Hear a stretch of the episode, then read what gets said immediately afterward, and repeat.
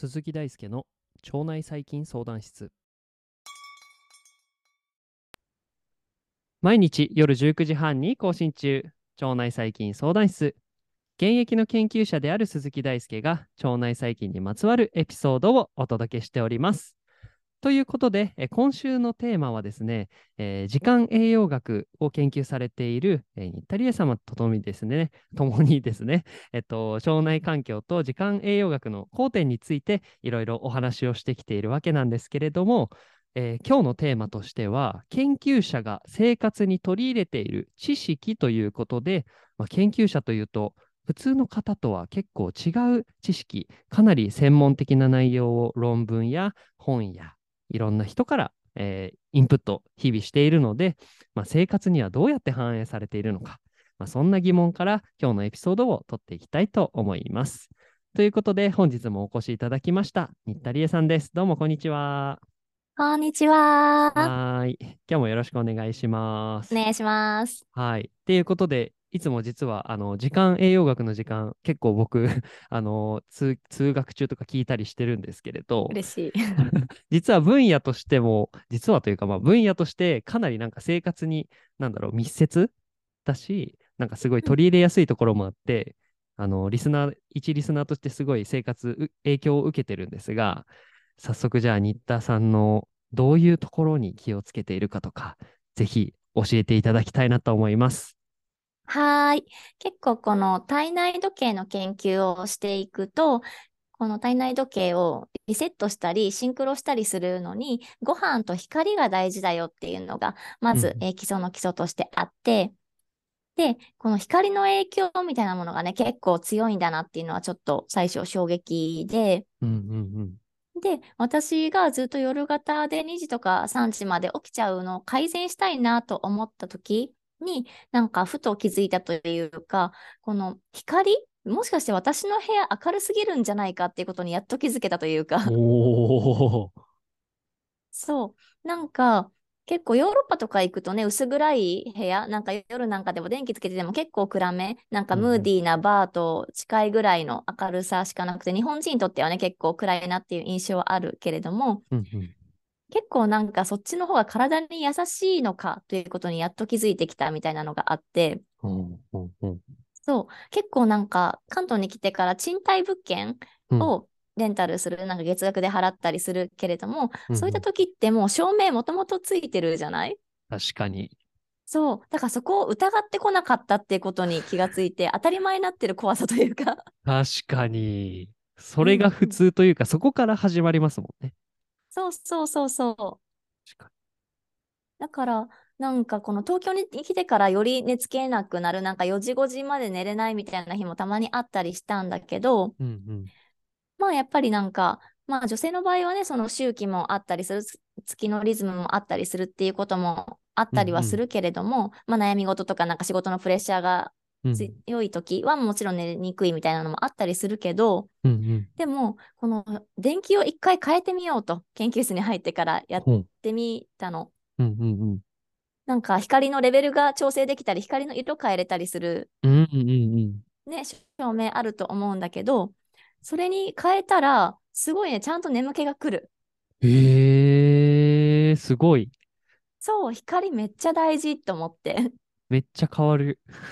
そう。あの寝れなかったのがたった2、3000円のライトをつけるだけで解決するんじゃないかっていう。へえー、すごい、ちょっと今の話に関して偶然なんですけど、うんうん、自分最近あの引っ越しまして、新しい家着いたんですよ。うんうん、でさこ今回の家からたまたま僕もその調光して、色温度変えられるライトに変えたんですよ。おそしたら、うん、朝方になってきてるんですよ。ああ、やっぱり 影響がある。寝つきやすいですね、確かに。全然、そう、ね、そう、スッと寝れます、いつも。うんうん。うん。やっぱ光の色だけでも結構影響があって、う普通の白い光、なんかうん。白色中光っていう、うんうん。まあ、いわゆる太陽の昼間の光の色を再現したものが多かったりはすると思うんだけど、うんうんうん。やっぱり夜は暖色の方がブルーライトの量が少ないっていうのもあるし、はいはそう、ブルーライトって目の細胞が感じ取っていて、うんうんなんか普通はね、なんか錐体細胞とか幹細胞とかあって、色を感知すること、明るさを感知することがいるけど、うんうんうんなんかその色って光の三原色、赤、緑、青とかで感知したりするけど、うんうんなんかそれとはまた違った視細胞が感知してるんじゃないかって言われていて、何それ？初めて聞いたそれを。そう、ブルーライトはそこに関与しているのではっていう。ほー。そう。で、シグナルとして結構なんか特殊なのかもしれないってことですね。うんうんうん。へえ。そう、いつもの経路を通ってないかもみたいな。へえ、面白い。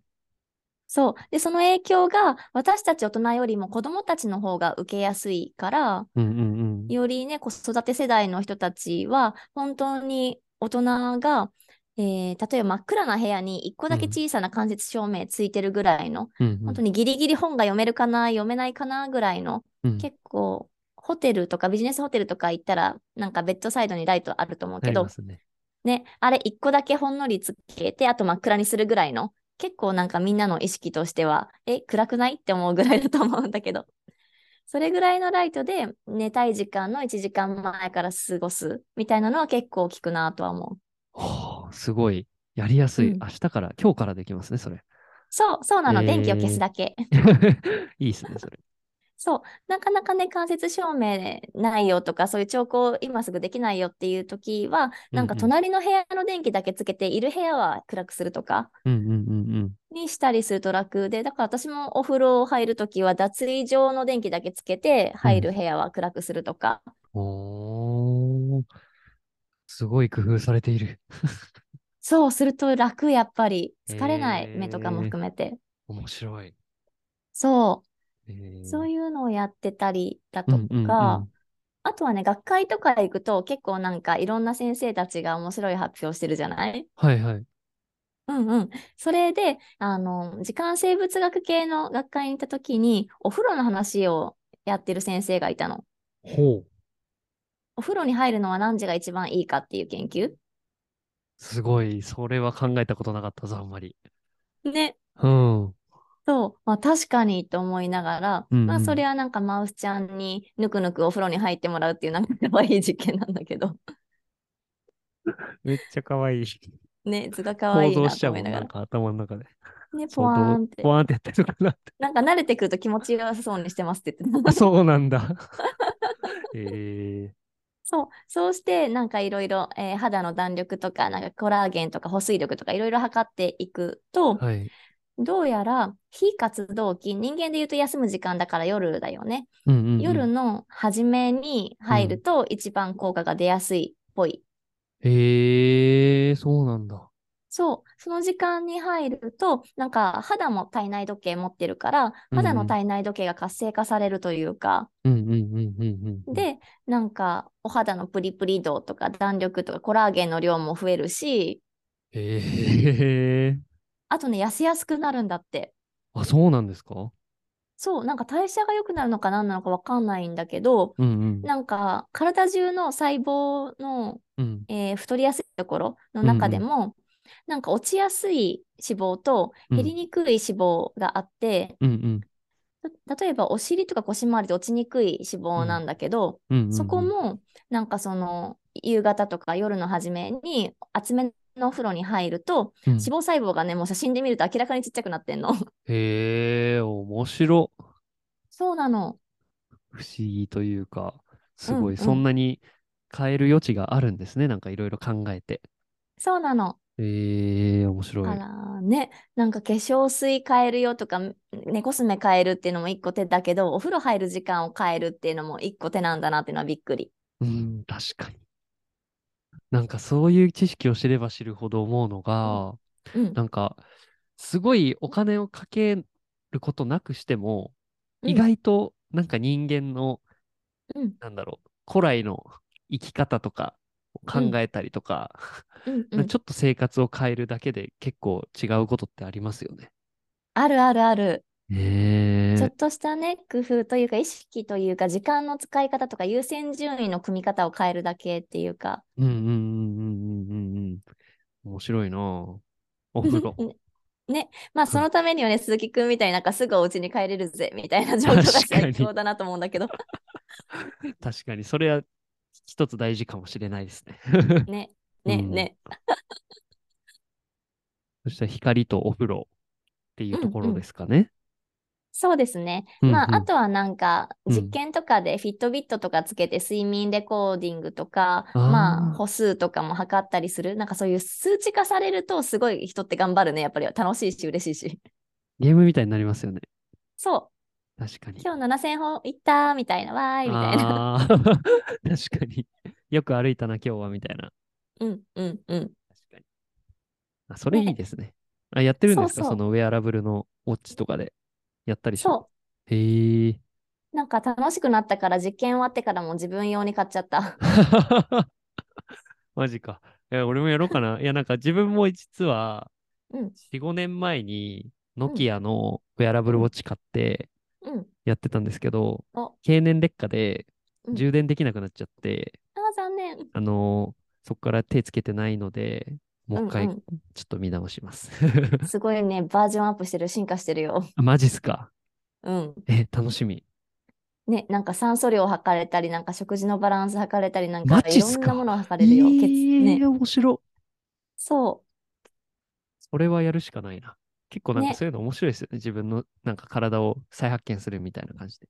う。そうそうそうそうそう。んなんかね、実験じゃないけど、やっぱり自分のやってきたことがいろいろ形になるからね。確かうんうんに。えー、まあそういうのをね、多分1週間、2週間やるだけでも自分の中で感覚的な尺度ができるというか、うんうんうん。ね、これだけ歩けばまあ7000歩だろうみたいな感じだったりだとか、うんうんうん。ね、目標だったり、なんか改善しやすくなるし、まあ単純に楽しいから、なんか結構おすすめかなって思う。確かに。すごい、これを聞いている皆さんは多分皆さんうなずいてるんじゃないですかね。もう。それもやります、それもやりますって僕だったらなってますね。ね、結構スマホとか無料アプリでできることもいっぱいあるから、ぜひ。そうですね。確かにうん今充実してるんで。そうそう、歩数とかもね、デフォルトで測れるし。ありがとうございます。ちょっと自はい分も光とかお風呂とか数値化みたいなところに目を見張りながらうん生活をちょっとでも良くしていきたいなと思いました。はーい。はい。今日はということで研究者が生活に取り入れている知識というお話をしていただきました。ありがとうございます。ありがとうございます。はい。こちらの、あの、研究者が生活に取り入れている知識については、まあ、僕もですね、新田さんの時間栄養学の時間でもお話ししているので、もしよかったら行ってみてください。ということで、本日も一日お疲れ様でした。またね。またね。